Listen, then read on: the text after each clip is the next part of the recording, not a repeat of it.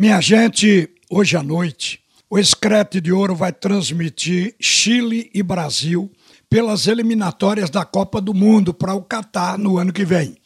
O que acontece é que o Brasil está 100% nessa competição, lidera e agora vai enfrentar o Chile com um time que talvez não seja o time do gosto do técnico Tite, mas foi o que deu para arrumar porque o Tite convocou nove jogadores da Inglaterra e eles sequer embarcaram para o Brasil.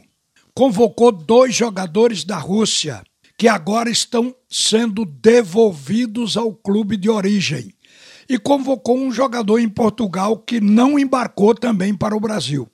Então, Tite tinha na sua relação de convocados os ingleses, o Alisson, o Fabinho, o Roberto Firmino, o Ederson, o Gabriel Jesus, o Thiago Silva, o Fred, Rafinha, mais o Richarlison, o Claudinho e o Malcolm, que são os que estão na Rússia. E o Matheus Nunes, que está em Portugal.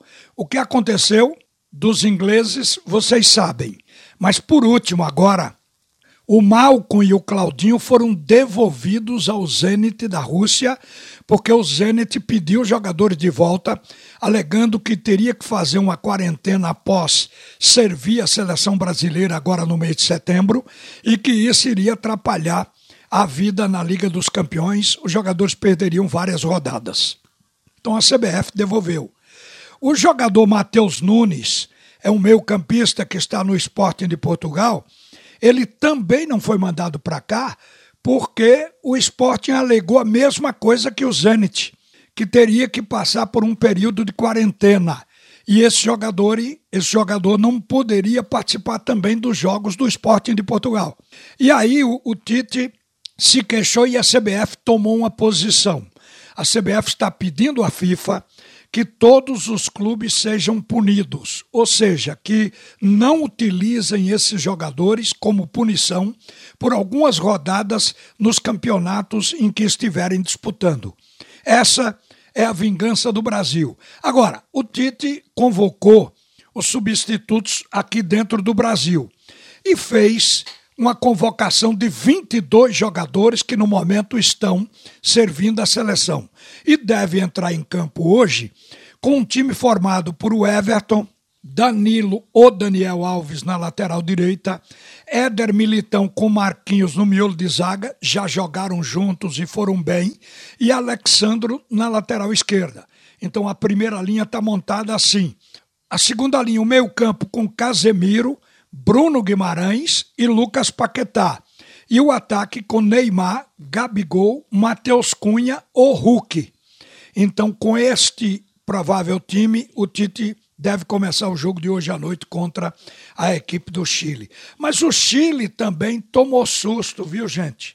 Um jogador chileno abandonou a concentração 24 horas antes do jogo com o Brasil o atacante Rob Robinson. Ele simplesmente disse que ainda não tinha se decidido se iria jogar pelo Chile ou pela seleção dos Estados Unidos.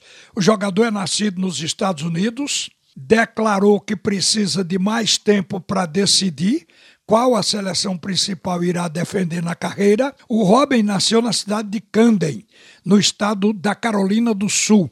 Ele tem dupla nacionalidade, portanto, tem 22 anos e está pressionado por familiares e amigos para defender a seleção dos Estados Unidos.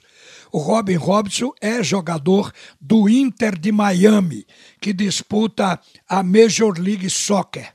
E aí está um problema também para a seleção do Chile. Quem não tem problema por causa da pandemia tem por decisão.